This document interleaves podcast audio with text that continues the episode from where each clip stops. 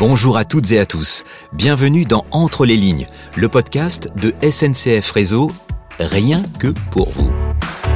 Dans chaque épisode, un collègue part à la rencontre d'un autre collègue pour qu'il ou elle nous raconte son métier, ses expériences, son quotidien et plein d'anecdotes incroyables.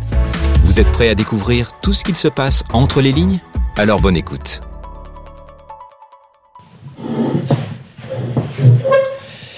Bonjour à toutes et tous, je vous retrouve euh, en direct de mon domicile. Nous allons euh, aborder le sujet de la mobilité et des parcours professionnels dans l'entreprise euh, avec notre invité Florent.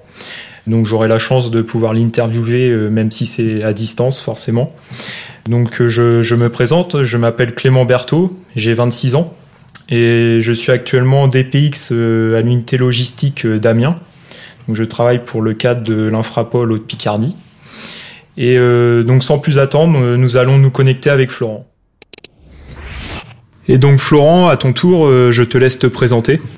Donc je suis Florent, donc j'ai 48 ans, je suis rentré à la SNCF en 1998 et donc depuis un an, j'ai intégré le pôle sécurité de l'établissement infrastructure circulation un EIC, euh, Lorraine Champagne Ardennes, donc euh, en acronyme ça fait EIC e Lorca.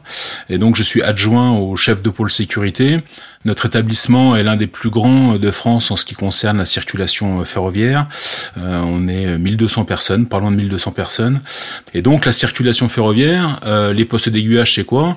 Eh bien, c'est c'est là qu'on va retrouver donc nos, nos agents circulation et nos aiguilleurs pour tracer des itinéraires suivant les origines destinées des trains à faire passer. On peut faire un parallèle avec euh, avec les aiguilleurs euh, du ciel et donc euh, nos aiguilleurs sont là pour à, travers à partir d'un plan de circulation journalier sont là pour diriger les trains de marchandises, les trains de voyageurs de telle telle origine à telle destination. Avant d'arriver à ce métier, j'imagine que tu as eu une carrière assez vaste. Donc est-ce que tu peux nous raconter un peu ce parcours? Ouais, bah donc j'ai été embauché comme euh, attaché technicien supérieur en 98 euh, pour suivre un cursus de formation qui durait euh, deux ans. Et puis euh, donc euh, c'était un cursus euh, en alternance. Et donc j'ai commencé par les métiers de base, c'est-à-dire bah, chef de la manœuvre, accrocher des wagons, aller desservir des, des rames chez des clients.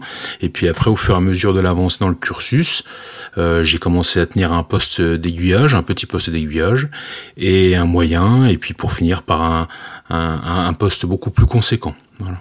Et je me suis, je me suis découvert une une fibre euh, liée à la pédagogie et donc euh, ensuite j'ai pu euh, intégrer un centre de formation pour la circulation ferroviaire dans lequel je suis resté 13 ans pour devenir formateur. Est-ce que tu as une raison qui a fait que tu as, tu as voulu devenir formateur, une raison bien précise? J'ai eu la chance de rencontrer une personne avec un, un enthousiasme sans égal, une personne complètement passionnée et qui a réussi euh, à me transmettre cette passion et me montrer euh, le métier sous des angles différents et me montrer à quel point ça pouvait être passionnant. Et je me suis toujours, euh, je me suis toujours dit au fond de moi, ce que j'ai reçu, il faut que je leur donne. Voilà. Tu parles notamment des examens. Est-ce que ça n'a pas été trop compliqué de revenir en, on va dire à l'école, quoi, en formation? Là où ça a été dur, c'est quand je suis retourné à l'école ferroviaire.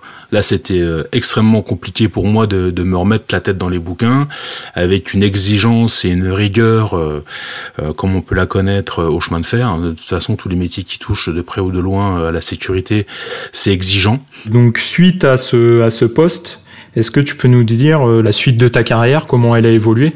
Alors, Ouais, tout à fait. Donc, au bout de 13 ans, euh, voilà, moi j'étais, je traversais une période où où la notion de zone de confort me parlait beaucoup et je, je elle me, elle m'effrayait. Et euh, donc il a fallu, euh, il a fallu que je me remette un petit peu en question. Et donc euh, c'est en ça que ma carrière est assez atypique, c'est-à-dire que je, je, suis passé d'un opérationnel à un professeur, et puis après j'ai intégré un poste, ça s'appelle aide au pilotage d'un établissement, mais c'est plus connu pour le pour pour tout le monde. Enfin, bon, le, le terme est peut-être un petit peu un petit peu particulier, mais c'est directeur de cabinet, c'est-à-dire que c'était une sorte de bras droit du directeur d'établissement. J'ai pu euh, effectuer un, tas de missions euh, passionnantes pour faire vivre euh, l'établissement. Voilà, c'était vraiment une autre vision. J'ai été formé sur un tas d'outils que je ne connaissais pas liés à l'excellence opérationnelle, donc il a fallu déployer des outils comme le management visuel, des choses qui sont qui sont communes maintenant, mais qui n'existaient pas à cette époque-là. Ça m'a permis d'avoir vraiment une vision autre du fonctionnement d'un établissement ça a été encore trois années euh, qui sont passées euh, très rapidement et pendant lesquelles j'ai beaucoup aimé ce que j'ai fait, une montée en compétences euh, terrible et vraiment une autre approche. Et puis, bah, depuis un an, je suis en charge de l'animation de la sécurité au sein du pôle sécurité pour tout l'établissement de Lorraine-Champagne-Ardenne. Est-ce que tu considères que euh, SNCF Réseau euh, en général favorise euh, justement cet accès à la formation? La SNCF pour moi c'est c'est une entreprise dans le dans laquelle l'ascenseur social peut clairement fonctionner. Donc de fait on nous on, nous donne les moyens. Le, le, panel est tellement riche qu'on peut si on s'en donne les moyens, qu'on a l'envie, la curiosité et l'enthousiasme, il y a tout à fait possibilité de se réaliser au quotidien. Oui. Si tu devais donner des conseils, soit euh, à tes collègues actuels ou même aux, jeunes, aux jeunes embauchés qui vont arriver par la suite, euh, quels seraient tes, conseils? Le meilleur conseil, c'est euh, la curiosité. Bien évidemment, il faut que ce soit aussi jumelé avec l'envie et l'enthousiasme. Sinon, ça fonctionne pas et ça sert pas à grand chose. on peut dire, on en, apprend tous les jours, quoi, la SNCF. Ah bah carrément. C'est tellement vaste qu'on en apprend effectivement tous les jours. Si on regarde devant, euh, qu'est-ce que tu envisages euh, peut-être après ce poste ou même dans, les années à venir? Moi, je fais partie de réseau, mais la partie exploitation du réseau, euh, voilà, j'avoue que j'aurais cette curiosité de voir un petit peu ce qui se passe plutôt dans la partie maintenant ces travaux. Florent, est-ce que tu peux nous citer euh, justement des moments forts et des anecdotes que tu as pu vivre euh, au, cours de ta carrière? Euh, J'ai souvenir qu'une fois j'avais pris un Thalys pour aller pour revenir de Bruxelles et donc je m'installe à ma place en seconde et j'avais en face de moi le président Louis, Louis Gallois qui était président de la SNCF à l'époque. Donc euh, bon, enfin voilà, ça, ça, ça surprend quand même. Et euh, à un moment où bon, je le salue, je me présente, euh, je lui fais savoir que je fais partie de son entreprise. Et je me suis même permis de lui dire que j'étais surpris de le voir en seconde. Et j'ai adoré sa réponse.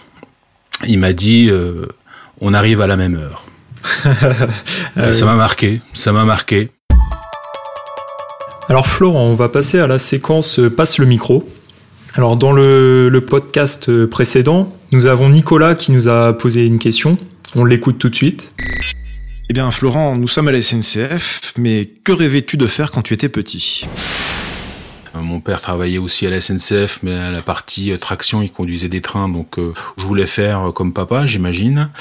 Et puis, et puis les souvenirs que j'ai, ça devait tourner autour de l'astronomie, hein, donc je me voyais bien aller sur la Lune aussi. Puis voilà, soit soit cosmonaute, soit pilote de Formule 1, enfin des choses assez abordables.